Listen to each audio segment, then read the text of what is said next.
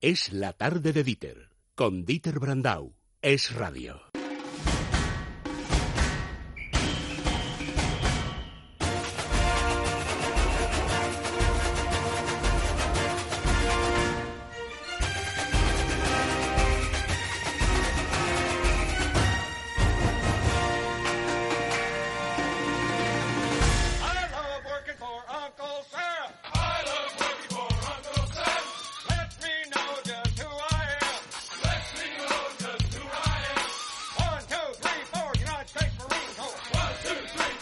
Sargento Arconada, buenas tardes.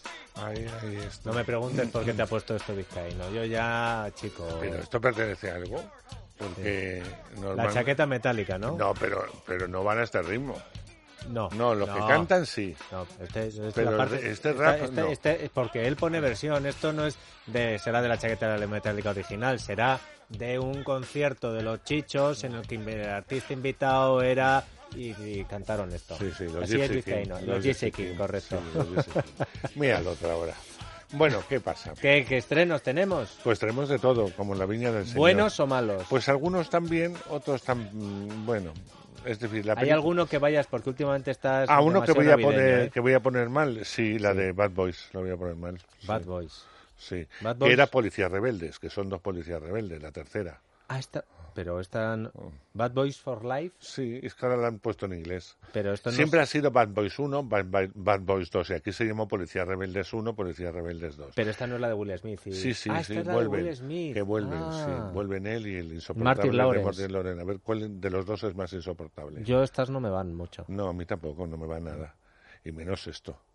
Eh, No me cae tan mal Will Smith porque a mí me Bueno, cae vamos a empezar por esa, como sí, ya sí, estamos, empezamos por esa, pues, sí, sí. eh, yo el, te- el público te pide lo que te Yo te la pide. quería reservar para el final No. como el cebo. No. No, ti- tienes que aprender de Telecinco. No, es decir, vamos a cebar y al final ya metemos Aquí la gente quiere que vayamos a lo tal. Bueno, pues eh, eh, últimamente Will Smith no da la diana. Sabes que todo lo que hace fracasa, porque como quiere ir de actor serio, pues las películas que va de actor serio pero no Aladdin, funcionan. Aladdin no le fue ¿no? que Aladdin no. Ah. Eh, Pero Aladdin es un producto Disney. Pero que, claro, se metió un poco en eso porque sus películas anteriores y la otra que hizo posterior no ha ido nadie a verlas. Él quiere ser actor, pero no lo es.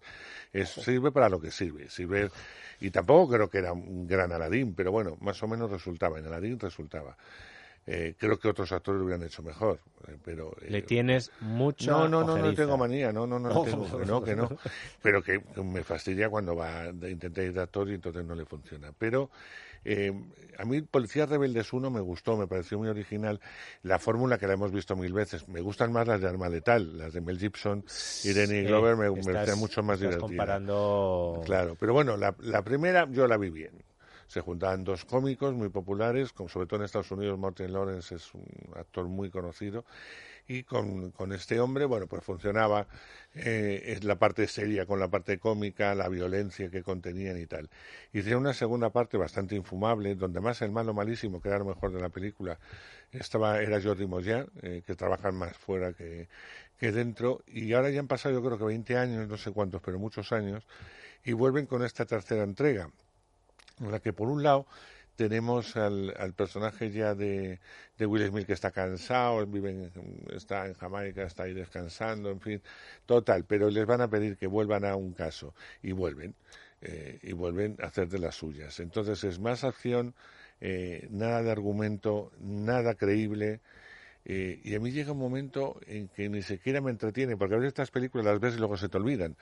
Pero bueno, más o menos se te entretiene. Pero yo llega ya a aburrirme, porque dices, es que no, no hay nada nuevo, que son más mayores, que les cuesta todo más, pero ni siquiera saben burlarse de sí mismos. O sea, es decir, eh, es, Es una me mezcla hace- rara, es hace, mala, no. es mala. La vamos a suspender ¿Sí? eh, y vamos a oír un poquito. ¡Déjame conducir! perdido la puta cabeza! Ni el Batmóvil se agarra a la carretera como este cabrón. Unas mallas apretadas y un bólido no te convierten en Batman, Mike. ¡El bus! Lo veo, ¡El bus! lo veo. ¡El bus! Suficiente, suficiente. Fíjate, ¿sabes quién es Martin Lawrence hoy Sí, y quién es eh, Will Smith? Eh, sin ver la, la Sí, imagen. sí, sí, sí. Porque es la misma voz de siempre con los mismos excesos. Y además haciendo el mismo exceso. Pero en el original también suena igual. a mí es Will Smith me cae bastante mejor que a ti. Pero a esta película le vamos a dar... Nada, un 2, un 2. o- o- has dicho suspender, la has masacrado. Suspender era un 4. Arconada, Un como en sus viejos tiempos. Bad Boys for Life, la de Will Smith, le pone un 2. Sí, un 2. ¿Alguna Vamos, vamos con una película que a mí me, me desconcierta, al menos me desconcierta. Se llama Jojo Rabbit, está interpretada por un niño que es el, verdadero protagonista de la historia y sabe mezclar muy bien el humor con la tragedia. Es decir, eh, no tiene que ver con La vida es bella, pero sí el espíritu de La vida es bella. Que dentro de la tragedia se reían de muchas cosas, ¿no? Aunque no dejaba de ser una tragedia eh, lo que pasaba en La vida es bella. En Jojo Rabbit pasa lo mismo. Estamos en Alemania, en la Alemania eh, nazi, en plena Segunda Guerra Mundial, y un niño llamado Jojo, pues este, este niño es eh, un miembro de la joven eh, milicia nazi. La eh, Hitlerianas. las juventudes hitlerianas. A él le gusta el uniforme, le gusta pues eh, las cosas que desentraña, los campamentos, en fin, que se lo pasa bien. Pero un buen día va a descubrir que en su casa, donde vive con su madre, porque no tiene padre, vive con su madre magnífica, Scarlett Johansson, que está nominada al Oscar como mejor actriz de reparto por esta peli, pues entonces eh, descubre que, que está protegiendo a una niña judía que vive en, en la casa. Él, a pesar de sus, mm, porque tiene 11 años el niño, a pesar de sus eh, reticencias, porque es judía, por todo lo que le han lavado el cerebro y tal, empieza a tener una empatía que para él eh, le hace que todo ese mundo que tiene del mundo nazi, romántico por otro lado, eh, tal se le viene se le viene totalmente abajo porque eh, él no es un niño malo no entonces empieza a plantear dentro de lo que puede plantearse un niño a esa edad eh, todos los temas tan cruentos que se cuentan en esta película en la que ya Alemania está perdiendo la guerra por la entrada de, de los aliados. Con todo y con eso te digo que hay una parte de partes muy divertidas, pero de carcajada, y partes dramáticas como no te puedes imaginar. Este niño tiene un, un amigo imaginario, que es el propio Hitler, que es un Hitler bastante paródico, por otro lado, porque es un Hitler que se le va la cabeza continuamente, pero es algo imaginado, ¿no? Eh, yo creo que es una película que, que los niños también la van a disfrutar. Es una película adulta realmente, pero que los chavales la van a ver bien porque todas las aventuras que le pasan Hombre, a los niños. además eh, está muy son- bien porque el yoyo este se enfrenta al adoctrinamiento nacionalista que le han metido en vena y al final hace lo correcto porque es bueno. Hay algunos sitios donde estaría muy bien que esta película la viera la juventud. Escuchamos y le pones nota. Mariscal Yoyo, usted es el mejor. ¿Listo para salir? Las actividades que hoy realizaréis serán juegos de guerra, técnicas de emboscada y explotar cosas. ¿Qué nota le damos a Jojo le Rabbit? vamos a dar un seis y medio. Mira, Eh, el y medio, el y medio te has venido arriba, muy Un bien. seis y medio, Seis sí, y medio arriba, Jojo Rabbit. ¿Y alguna más para terminar? Bueno, mira, vamos a acabar con una peli que a mí me gusta mucho. Sabes que en España se hace muy buen cine de terror. Sí. Se hace muy buen cine de terror. Entonces, Malasaña 32 es una película en la que pasas mucho miedo. Eso por un lado. Pero tiene un trasfondo que va más allá del propio miedo, con lo cual está muy bien. Es una, una historia situada en un barrio tan castizo, tan madrileño, tan popular como es Malasaña.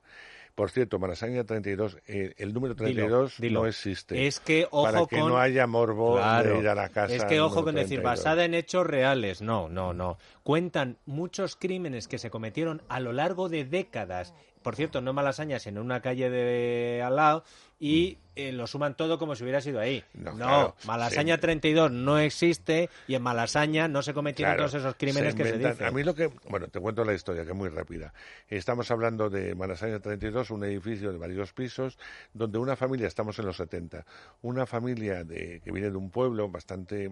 Una familia bastante desarraigada, por otro lado, eh, pues eh, va a vivir en el segundo piso de ese edificio. Un, edificio y una casa, concretamente, no el edificio, la casa, que contiene mm, evidentemente presencias extrañas y malignas. Hay que decir que previamente, antes de que la eh, familia se vaya allí, vamos a ver una secuencia inicial en donde eh, ya te va a producir el miedo, que sabemos dónde se van a meter esta pobre eh, familia, ¿no? La película se ve estupendamente, te pega un montón de sustos, eh, las cosas como son, está muy bien hecha. Y yo te decía que va un poco más allá del puro terror, que lo es, porque eh, porque la familia es una familia desarraigada, es decir, se tiene que ir del pueblo y vas a averiguar por qué se tienen que ir, porque eh, tienen cogen esa casa que es mucho más barata. Eh, por otro lado, vas viendo la evolución de, de la propia eh, familia, la propia soledad, y, y incluso cuando en los momentos más terribles no pueden irse de esa casa porque no tienen dónde ir. Es bastante tremenda el miedo que produce a todos los. Es para un público eh, que le guste pasar Sí, se miedo, pasa miedo, ¿eh? pero que independientemente es una muy buena película para ver, para disfrutar a los que les guste eh, el miedo. La escuchamos y luego dar la 32. nota, ¿eh? ¿Sabes qué, mamá? No le gusta que nos paremos en la puerta de la vieja.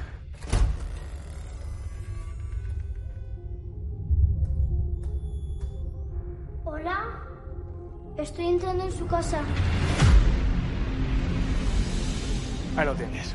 ¿Es aquí? El cielo de Madrid. Nota que le podemos a la de miedo. La vamos a poner un 7. Con un siete, ¿eh? Es muy buena, es muy buena. Eh, Sí. Tengo que decir que... eh, Que me queda un minuto y que no quiero que- Están todos muy Ah. bien, están todos muy bien, pero el niño que tiene 7 8 años en la realidad, en la posición 6, está también fantástico. En estas historias siempre hay un niño. Y lo que más miedo da es, no hace falta una casa abandonada en medio del campo. Estamos hablando de un barrio donde además no pasa nada, ni en el cuarto, ni en el segundo, ni en el primero, solo en el tercero. Niño, Con recordar cual- que esta es una peli, no es, No, que a los- es es que a los niños no hay que llevarles. Ni a algunos trailers ponernos en horario infantil. No hay que llevarles. Eh, Arconada, ya me ha robado 30 segundos. No, pues de nada, lo- eh, es que lo digo muy rápido porque las cosas No, que salen, te- que salen de, las cosas que salen del corazón salen, salen rápidas, salen espontáneas. Eh, ¿Sabes qué me pasa? Todos los días a las 4 de la tarde, ¿por qué te sintonizo? Porque es la hora de la verdad. Es la hora de la verdad, Dieter. Y entonces llega y digo, me van a contar la verdad. Yo lo recalco mucho eso, porque no siempre os cuentan la verdad. No siempre os cuentan la verdad. Aquí, a pesar de los pesares, a pesar de los disgustos, que nos llevamos muchos disgustos y muchos tascas, decimos la verdad, pese a quien pese. Y eso es gozoso y doloroso. Y vosotros nos tenéis que apoyar. ¿Cómo? Escuchando de lunes a viernes a las 4 de la tarde, en donde, en el radio, la tarde de Dieter.